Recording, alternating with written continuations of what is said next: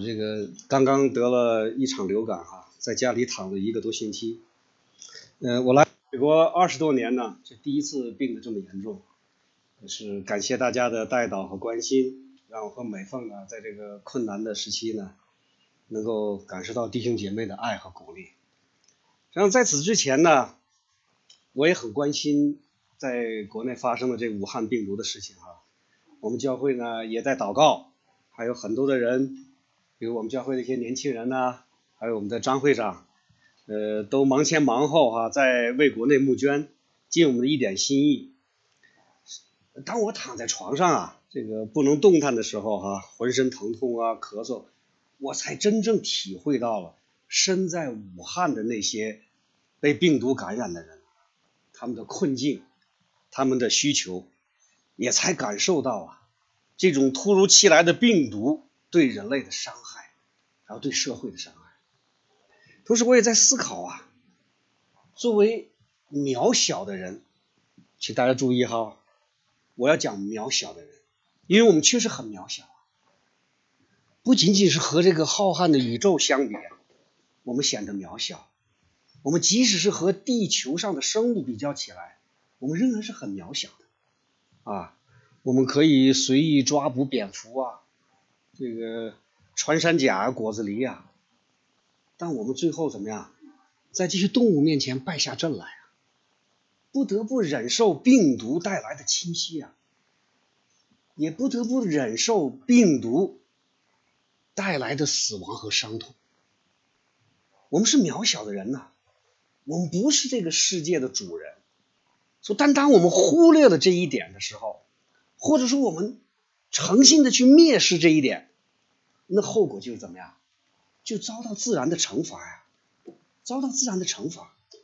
当上帝创造这个世界的时候，他让所有的动物各从其类，他让所有的动物各从其类啊。然后怎么样？神看这是好的。当上帝按照他的形象创造了人类的时候，他让人类怎么样？管理海中的鱼、空中的鸟、地上的牲畜和全地，并地上所爬的一切昆虫，这就是上帝的创造啊！这就是和谐、和谐的自然呐，和谐的各种生物之间的关系啊！而且我们可以从上帝交给人类管理万物这件事情，看出什么来？看出他对人的爱。看出他给予人的能力和权威，我们还能看出什么来？我们还能看出职责来。啊，这个这种管理的职责里面要包含着爱，要包含着同理心，要包含着智慧，包含着理性。有了这些特质，才能做一个好的管理者。但一个不信神的民族啊。这几十年来，在对待人类所管理的这些海里的鱼、空中的鸟、地上的牲畜和全地并地上所爬的一切昆虫，我们有没有看到这种责任心呢？没有啊！我们是人类啊，我们是最聪明的动物啊，我们有无限的权利和能力啊，我们可以吃任何我们想吃的东西啊。我们才不把各从其类放在眼里。我们可以随意屠杀麻雀，我们可以把穿山甲吃到灭绝，我们可以用那个又细又密的那个渔网啊，把大大小小的鱼全部捕捞上来，造成近海鱼类的绝种啊！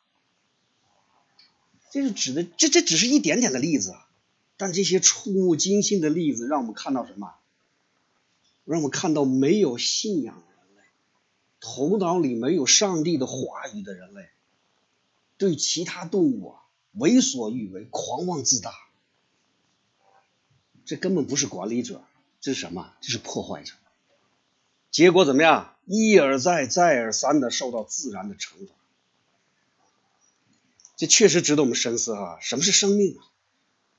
什么是生命之间的相互关系？人的行为是不是要有制约？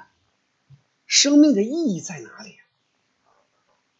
其实不仅仅是武汉病毒或者 SARS 的时候才引起我们对生命的思索啊，人们很早就在谈论这些话题，思考这些话题，而且这种思考啊，这种讨论呢，从来都没有停止过。但直到两千年前，直到两千年前，我们才有了对生命的明确的答案。这样的答案正是来自于我们的主耶稣基督。耶稣给了我们关于生命答案，从他的教导，从他的所言所行，但我们更可以说，耶稣本身就是答案。耶稣本身就是答案，因为只有当我们看到耶稣的时候，当我们明白他的存在的意义的时候，我们才知道什么是生命啊，才知道什么是生命的过去、现在。和未来，那今天的这段经文就给了我们一个非常具体、非常清晰的教导，让我们来看看到底发生了什么哈。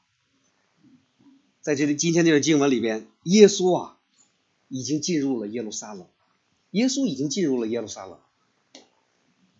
这是一个重要的标志，也是也是一个历史的转折点。那今天这段经文就把我们的生命。我们的信仰和耶稣的死紧紧联系在一起。耶稣一进了耶路撒冷，他就做了一件很有名的事情，是什么？就是清理圣殿的，把那些玷污圣殿的那些买卖人全部赶了出去，然后就开始他的教导。当然，耶稣的教导是会受到听众的挑战的，并不是每一个人都把耶稣当做救主。今天我们读的这段经文就是一个例子，有人在挑战耶稣的教诲。这撒都该人呢，他问了耶稣一个复杂的问题，这个问题牵扯到永生。根据犹太律法，如果一个人死掉了，啊，他没有结婚的兄弟就要来娶这个寡妇，也就是娶他们的嫂子哈。他们生的第一个男孩要过到死去的那位长兄兄弟的或者是哥哥的名下，他好继承什么？那个死人的财产。当你过到他的名下，才能继承他死人的财产。所以这个律法叫什么？叫立位制婚姻，因为是在立位记里边颁布的哈。撒都该人问的问题是，在立位制这种婚姻下，如果一个女人。连续和七个弟兄结婚，那死后如果有天堂的话，在天堂里，这个女人最后应该算谁的太太呀？和谁一起共度天堂的时光啊？如果单纯从律法上来看，这个问题确实比较复杂，不好回答哈。很明显，撒杜该人呢是想用这样的逻辑上的难题来挑战耶稣。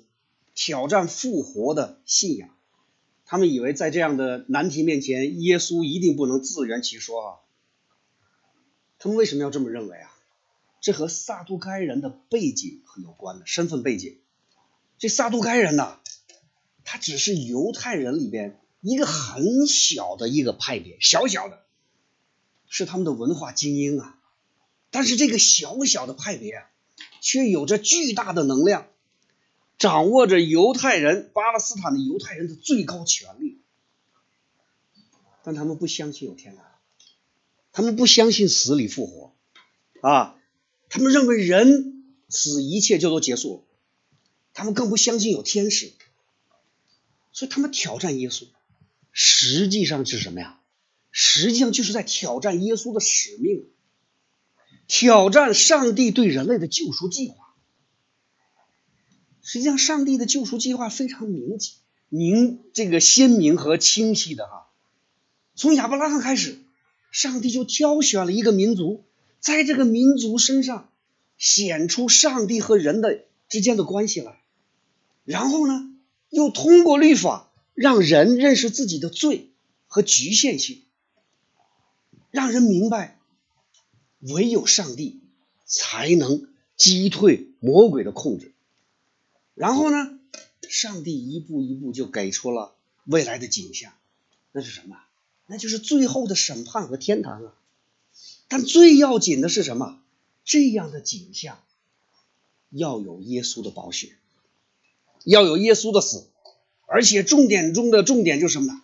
耶稣要从死里复活，回到上帝的身边。没有耶稣的死，没有耶稣的复活，所有的基督教的信仰都不是真实的。或者说什么？耶稣的死与复活，正是人类的生命得以延续的基础。这个延续是什么？就是天堂。所以大家看到了哈，今天的这段经文很特别。耶稣貌似在谈论婚姻，但实际上，婚姻只是一个媒介。通过这个媒介，耶稣给我们看到了一张清晰的画面，而这个清晰的画面向我们展示了永恒，展示了人类生命的最高境界，展示了我们的盼望。那从今天的这段经文里边，从撒都该人对耶稣的挑战这件事上，我们受到了什么启示呢？我们受到什么启示？第一个，永恒的生命在于耶稣。我觉得这个启示啊，永恒的生命的意义在于耶稣。就像我在前面讲的，人们很早就在谈论生命，谈论生命的意义，不论是在欧洲啊、非洲啊，还是亚洲啊。但讨论生命的意义，必须要明白什么是生命，什么是死，什么是死，为什么会有死亡，生命。会不会随着死亡而结束？如果生命可以永存，那是一个什么样的状况？怎么样才能得到永恒的生命呢？我们看看今天这段经文，正是在讨论这样的问题。今天的经文呢，正是在讨论这样的问题。尽管撒都该人他不相信死后生命的延续，他不相信天堂，但我们发现他们对生命的话题仍然感兴趣啊。仍然感兴趣，因为即使活在当下，他们也要思考生命的意义。但对撒都该人的挑战，耶稣啊，他的回答直指问题的核心：你们不信有天堂，你们错了。人不仅可以死里复活，他们在天堂啊，也会像天使一样。实际上，耶稣在这里做了一个铺垫。让大家感觉一下，是不是啊？耶稣在这里做了一个铺垫，虽然他仅仅讲出生命有永恒，人死后可以复活，像天使一样。重点是什么呀？这样的永恒是和耶稣本人联系在一起，是和耶稣本人在联联系在一起。没有耶稣，没有耶稣的死，没有耶稣的复活，人类的永恒生命是不可能实现的。这就是两千年前的情景啊！耶稣回答人们对生命的盼望与思考啊，但可惜的是什么呀？这样明确的回答，并没有让耶稣的追随者明白这里面的奥妙，没有明白这里的奥妙。就在耶稣之后的一千多年里头，基督徒们呐，就像耶稣当时的那些追随者一样。一而再、再而三的提出这样的问题，啊，他们知道耶稣是生命的主，他们知道耶稣来到这个世界就是为了救赎罪人，生命的改变不是从进入天堂开始，而是在这个世界就已经开始改变了，啊，所以在这个进入永恒之前，我们要成为耶稣的身体，就是教会的一部分，我们要做盐做光，所有这些大家都明白。只可惜这样的明白啊，并不能给他们带来平安呐，并不能给他们带来明确的看见。他们把这个现世的生命，他们把这个现在的这个生命和永恒的生命混淆在一起了。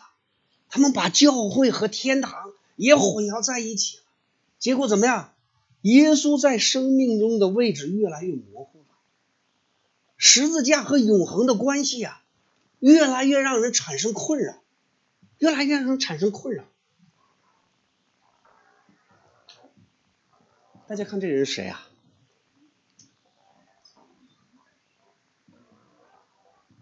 布尼法斯八世啊，这个是一二九四到一三零三年，大概九年的时间，他在位，他是当时的在罗马的教皇。这个是他的头像哈，很有特别，是大家看看他的这个皇冠哈，大家知道他的皇冠上有什么吗？有四十八颗宝石，还有什么？还有蓝宝石，有多少蓝宝石？有七十二颗蓝宝石。还有绿宝石有多少啊？有四十五颗绿宝石。还有珍珠啊，大珍珠有多少个？有六十六颗，有六十六颗珍珠啊。四十八颗红宝石，七十二颗蓝宝石，四十五颗绿宝石，六十六颗大珍珠啊。教皇啊，是那个时代最富有的人，最有权力的人呐。那教会呢？也成了那个时代最富有的团体啊！他们土地的占有量远远超过当时的地主还有国王。这样的情境况造成了什么呀？教会对世俗世界的控制，对政治的控制，还有教会普遍的腐败，这实际上对基督教信仰产生了极大的破坏作用。因为教会和教皇的所作所为。让人们对天堂、对永恒产生了疑问和困惑。我们到底应该追求什么呀？我们到底应该追求什么呀？是今世的快乐和富足，还是永恒的生命啊？耶稣为我们死在十字架上是为了什么呀？是为了今世的荣耀，还是为了天堂的喜乐呀？如果人们贪恋今世的财富，他们还能能不能得到永恒的生命啊？更多人还在思考教会在哪里呀？教会是不是就是在那个富丽堂皇的宫殿之中啊？天国属于谁呀？是属于教会吗？属于教会的神职人员吗？属于国王和那些政治家吗？或者天国和贫穷之人是什么关系呀？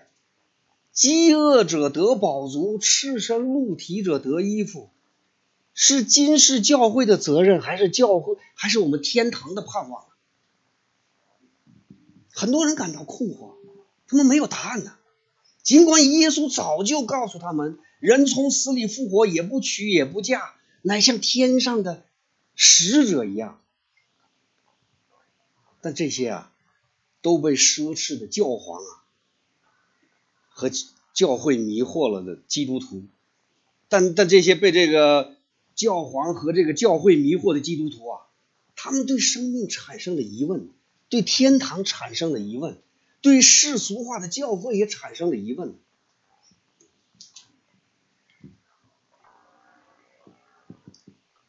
这又是另外一位哈，这是谁啊？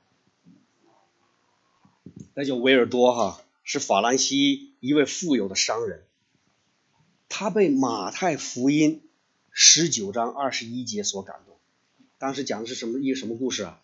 那耶稣对一个少年财主讲了一段话，大家应该都知道哈。你若愿意做完全人，可去变卖你所有的，分给穷人，就必有财宝在天上。你还要来跟从。维尔多。为了在这个世界寻求耶稣哈，为了活出耶稣的样子来，他决心按照以上的话去行。他留了一些财产给他的妻子，把他的两个女儿送到了修道院，然后把所有剩下来的全部财产都分给了穷人，然后开始了他的贫穷的传道生涯。他还号召普通大众要像他一样。用贫穷的生命来效法耶稣，用贫穷的生命来效法耶稣。他把他的那些追随者也组织起来了，两个人一组，到乡村呢，到集市上去布道，去讲解圣经。所有的这些人都把自己称作邻里贫穷人，邻里贫穷人。维尔多和他的追随者想通过回到使徒的那种简朴的生活。来净化教会，当然，他这样的行为引起了教会的警觉和和不满。如果按照维尔多的设想，传道人都应该是贫邻里贫穷的人，那意味着什么？那意味着罗马教皇啊，还有所有的神职人员都要交出他们的财产呢，交出他们世俗的权利。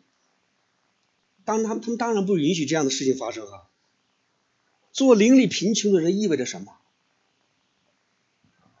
意味着拯救。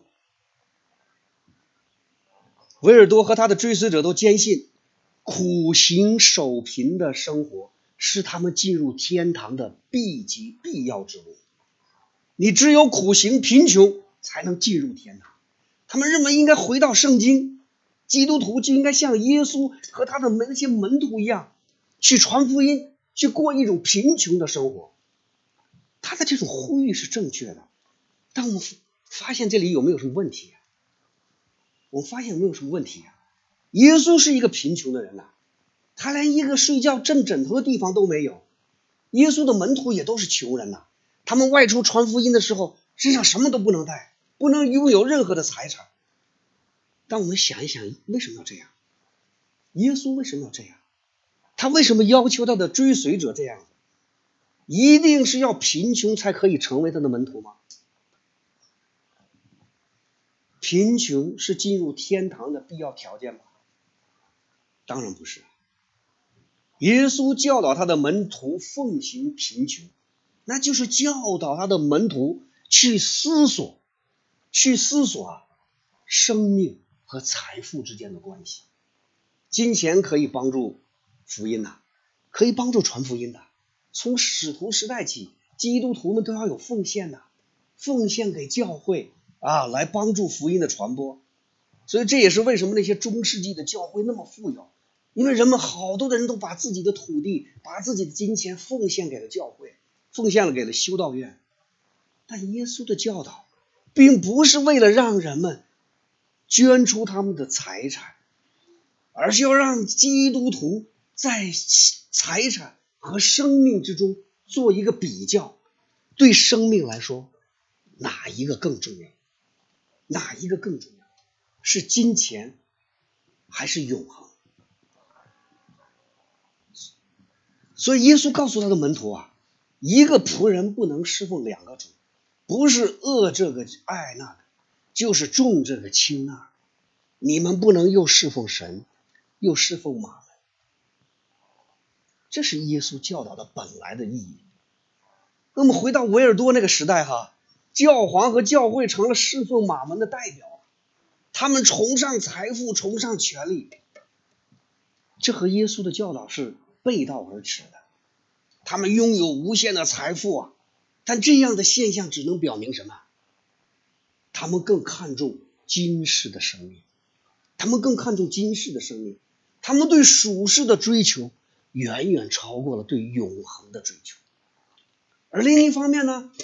维尔多他们崇尚贫穷啊，那些维尔多和他的追随者崇尚贫穷，他们认为苦行僧的生活是效法耶稣的最好生活，对他们来说，进入天堂比现实要远远的重要。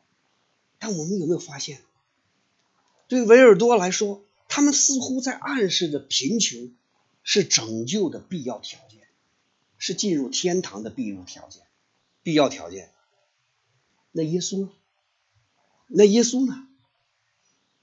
对维尔多来说，耶稣是今生今世基督徒要效法的榜样。那天堂呢？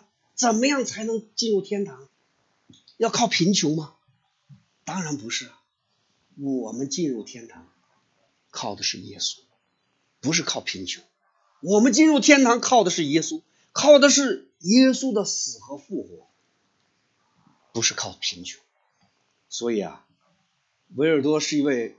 伟大的这个基督徒啊，但他还没有像几百年之后马丁路德，或者说像加尔文那样伟大，因为只有到了十六世纪，宗教改革的领袖们才清清楚楚喊出了：罪人得到救赎，进入天堂是耶稣的恩典，是耶稣的恩典啊。不是靠贫穷，不是靠我们的努力，是靠着耶稣的恩典。我们靠的是耶稣。我们看一看啊，那个时候距离耶稣传道已经过去了一千五百年，已经过去了一千五百年。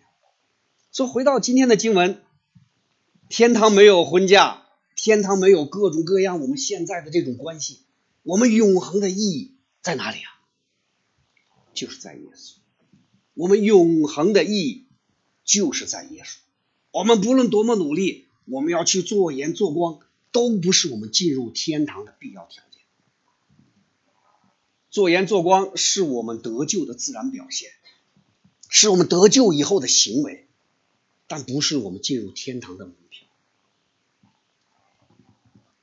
所以说，结合到现在，我还是在认为啊，在今天，特别是人们遭受。苦难与试炼的时候，天堂才是我们最终的盼望，耶稣才是我们最终的盼望啊！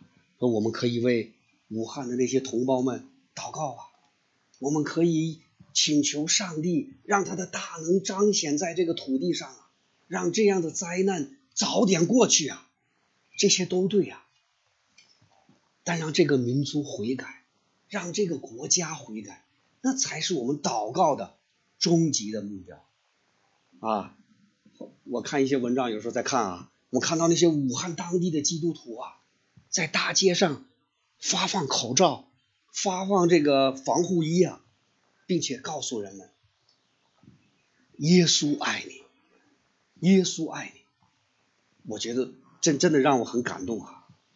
这些基督徒不仅仅拿出来的是口罩。他们在宣讲天堂啊，他们在把生命和永恒连接起来，他们在把耶稣带给那些苦难中的人们，把永恒带给那些没有盼望的人，这才是真正的福音，这才是真正的福音。这是第一个启示哈，耶稣是我们永恒生命，我们的永恒生命是是耶稣哈。那第二个启示啊。和上帝同在，是我们最大的喜乐和荣耀。与上帝同在，是我们最大的喜乐和荣耀。那今天的这段经文很有意思的部分在于，天堂啊，是一个和今天这个世界完全不一样的地方。那里没有地上人与人之间的这种关系，没有啊，没有我们人与人之间的这种关系啊。这超出了我们的想象啊！更让我们去思考一个问题：为什么会是这样？为什么在天堂里没有人与人之间的关系啊？我们爱我们的亲人呐，爱我们的朋友啊。如果你现在是在婚姻之中，你还有你的另一半呐，有你的子女啊。也许你现在还没有婚姻，但你一定有父母、有兄弟姐妹。我们很难想象，想象哈，当我们去天堂的时候。这样的亲密关系都不存在了，因为我们这很早就会被告知啊，很早我们就被告知啊，当我们的亲人、我们的朋友过世的时候，我们最终会再次相见的，我们会快乐的生活在一起，享受天堂的美好。但在今天的这段经文里，耶稣明明确确的告诉我们，天堂没有这样的关系，天堂没有这样的关系。人从死里复活，也不娶也不嫁，乃像天上的使者一样。美国当代有位很有名的传道人、学者，哈，他也是神学家还是诗人，他叫 Eugene Peterson，他两年前刚刚过世，呃，二零一八年刚过世啊。他曾经用他的那个通俗的语言。来讲解了今天这段经文，他怎么说的？他说，在这个世界啊，婚姻在这个世界，婚姻是受到特别关注的事情，但天堂不是这样。那些死里复活的人不再关心婚姻。如果你相信的话，他们会去思索更美好的事情。所有令人欣喜的亲密关系，就是与上帝同在。就是与上帝同在，这就是天堂的奥秘所在啊！这就是天堂的奥秘所在。这并不是说我们今天我们存在的这种人与人之间的美好关系不重要了哈啊，我们的并不是说这个不重要了，而是说到了那一天，天堂来到的时候，当我们死里复活的时候，所有那之前我们这个在世上的这种相互的关系啊，变得微不足道了，已经变得微不足道了。为什么呀？为什么会变得微不足道了？因为我们要和上帝在一起，那是我们生命真正存在的意义，根本的意义，那也是我们生命的最大的意义。这就好像说我们现在我们都能看得见哈，每一个人我们都能看得见我们的亲人、我们的朋友、我们的配偶啊，还有我们的邻居啊，我们的这些什么的。但当我们进入天堂的时候，我们的眼前呐，只有一束光，这个光啊，唯独指向了上帝，其他的一切都看不见，都不重要。大家还记得摩西去西乃山的时候，去见上帝的情景吗？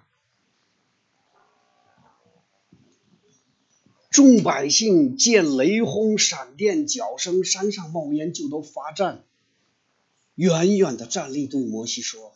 求你和我们说话，我们必听；不要神和我们说话，恐怕我们死。摩西对百姓说：“不要惧怕，因为神降临是要试验你们，叫你们常常敬畏他，不致犯罪。”于是百姓远远的站立，摩西就挨近神所在的幽暗之中。人们害怕上帝呀，人们那时候害怕上帝呀，那是因为什么啊？因为人们都是罪人呐，他们不可能来到纯洁的上帝面前，但到了天堂就不一样了。耶稣已经为我们死了，已经死在十字架上，而且复活了。这样的代价，让人和上帝之间的这个幔子被拿掉了。这样的代价换来了人与上帝同在的荣耀。这就是天堂，这就是天堂啊！我们今天所有的人与人之间的关系都不重要了，最让人感动、最让人向往的事情就是我们要和上帝在一起，我们要来到他的荣耀之中了。我们能够和耶稣在一起，面对面，他看着我，我看着他。请问还有什么能比这样更让人向往的事情？在这个属灵的世界啊，我和我的太太和和或者和我们的先生关系最紧密。但我们可以想象一下，在天堂，那里有一种属灵上的关系，远远超过了我们今天和配偶之间的关系、和子女之间的关系、和父母之间的关系，那就是和耶稣的关系。那是一件多么美好的事情啊！